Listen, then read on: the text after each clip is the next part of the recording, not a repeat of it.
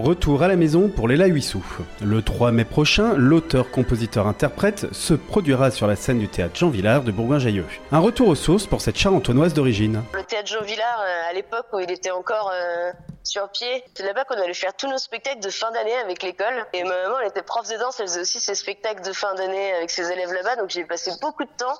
Et euh, j'avoue que j'ai un petit je sais pas, ça m'a fait quelque chose de savoir qu'il avait brûlé, puis de savoir qu'il existe malgré ces murs en moins. Je trouve que c'est quand même assez poétique finalement. Et euh, après, c'est des gens, les équipes là-bas, c'est des gens que j'ai déjà croisés, etc.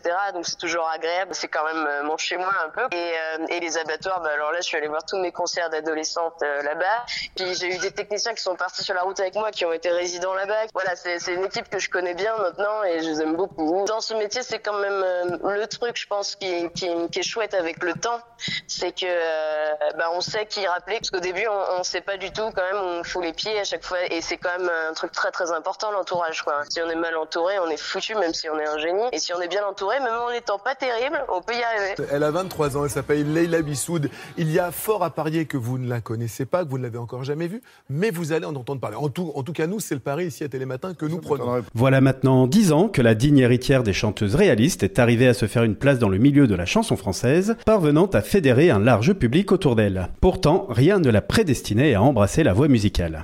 J'ai pas du tout, euh, comment dire, euh, ambitionné de faire ça. C'est une, c'est une gêne un peu euh, qui, traîne d'ailleurs.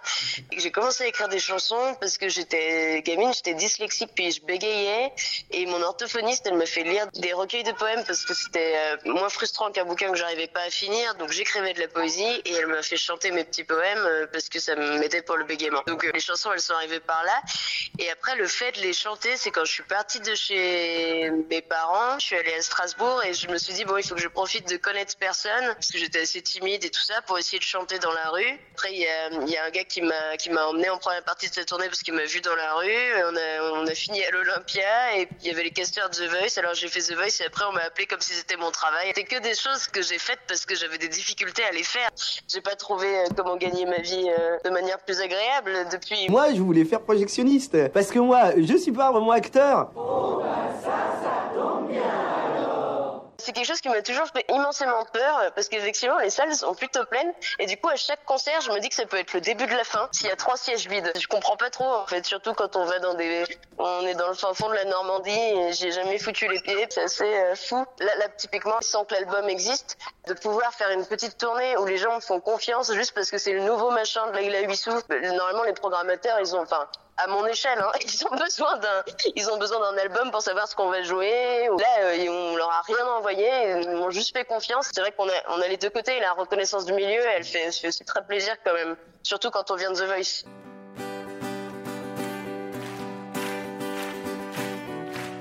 Puisque rien ne peut arriver. Oh, c'est trop bizarre.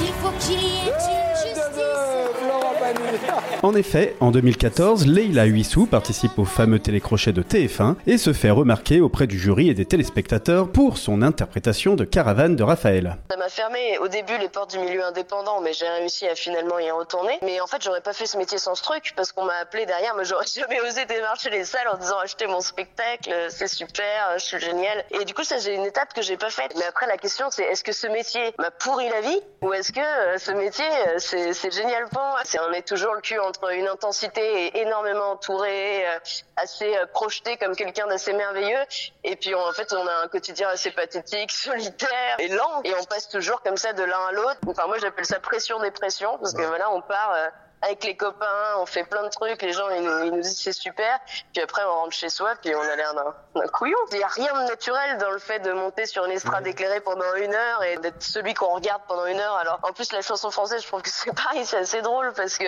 finalement euh, quand on arrive à attraper les gens, c'est souvent quand ils se reconnaissent. Donc euh, moi ça me fait rire parce que finalement il faut être sacrément banal pour euh, pour être bon en chanson française. Enfin, il y a un truc un peu comme ça qui est toujours un peu paradoxal, qui me fait rire. J'ai tendance à penser que ça aide à comprendre ce qu'on ce vit ou ce qu'on ressent et que et que d'ailleurs c'est pour ça euh, ce fameux statut d'intermittent qui nous laisse tant de temps pour regarder les autres et flâner dans la vie, quoi. Et, euh, qu'en fait on, essaye de comprendre quelque chose. Après, je dis pas qu'on y arrive, mais il y, y, y, a un essai d'analyse. Une expérience qui n'a donc pas eu que de bons côtés, mais qui lui a tout de même permis de mettre le pied à l'étrier et de sortir deux albums et bientôt un troisième la maladresse. Je suis pas archi archi sûr que ce soit l'album que vous nous aviez promis? Non, c'est mieux que l'album qu'on vous a promis, que n'importe quel album que quiconque vous a jamais promis, chérie. C'est une putain d'œuvre capitale. J'ai tendance à penser que ça aide à comprendre ce qu'on qu'on vit ou ce qu'on ressent et que et que d'ailleurs c'est pour ça euh, ce fameux statut d'intermittent qui nous laisse tant de temps pour regarder les autres et flâner dans la vie quoi. Et, euh, et qu'en fait on, on, essaye de comprendre quelque chose. Après je dis pas qu'on y arrive mais il euh, y, a y a un essai d'analyse. Le premier album c'est un live parce que je me suis rendu compte que le studio ça s'apprend et que moi j'ai commencé par jouer pour de vrai et que je sais même pas si je le faisais incroyablement mais en tout cas le studio c'était complètement étranger et je, je ne voyais pas me lancer là-dedans. Le, deuxième, pour le coup, je me suis fait entourer. Alors là, de, de grands professionnels. Alors c'est très droit, c'est très. Euh, mais j'avoue que peut-être m'être un peu euh, effacé. Du coup, moi, enfin, en tout cas, que ça vient pas forcément de moi. Alors j'en suis très fière, mais euh, je suis plus fière de mes camarades que de moi, je pense. J'ai appris à m'entourer à ce moment-là, et puis je les ai regardés faire. Le troisième, je pense, c'est être un peu un mix des deux entre euh, mon côté un petit peu plus cru et à l'arrache, et en même temps, bon, bah, j'ai appris un petit peu. Mais à force de faire dix ans là, et le, le troisième, bon, du coup, c'est là où je comprends aussi donc je l'ai appelé la maladresse parce que tout ça a toujours été très maladroit, mais c'est peut-être celui qui l'est le moins finalement au niveau de l'exécution. Disponible d'ici avril, cet album est composé de morceaux nés durant le confinement et dont les brouillons sont expérimentés sur scène depuis un an et le début de la tournée qui fait donc escale au TJV le 3 mai. Je peux te dire un court poème? Oui. Le ciel. C'est joli. Je suis pas très sûr du début. Oh si, le, c'est bien. La maladresse, c'était un spectacle assez spécial parce qu'on a fait un an là de tournée en équipe réduite où j'étais juste avec un guitariste sur scène, on n'avait pas de lumière, etc. Et en fait, c'était un peu mon c'est mon album de confinement. Alors j'ai mis le temps hein, et je sais que ça paraît loin maintenant, mais euh, j'ai beaucoup brouillonné et j'étais assez perdue parce que du coup, moi j'ai commencé euh, presque tout de suite ce métier et j'ai essayé mes brouillons de chansons au fur et à mesure. J'ai toujours construit en, en, testant ma dernière, mon dernier brouillon au milieu du spectacle. Je dis aux gens, les musiciens partent, je fais mon guitare-voix. Si c'est nul, on garde pas. Si ça a l'air d'accrocher, on peut continuer. Et, euh, et là, du coup, j'avais plein plein de brouillons. Et honnêtement, euh, bah, tout seul, on sait pas du tout si c'est de la merde ou pas. Et euh, comme je, je me suis dit, je vais quand même pas tout jeter dans le doute, donc euh, je proposais ce truc où on est parti un peu en format léger. Et l'idée, c'était d'être proche des gens, de retourner dans des plus petits lieux, etc., et de leur demander leur avis. Et là, on monte la version finale, donc avec aide artistique à la mise en scène et, au choix des, morceaux et à la finition euh, de, tout plein de gens qu'on a croisés cette année. C'est vraiment un spectacle très participatif.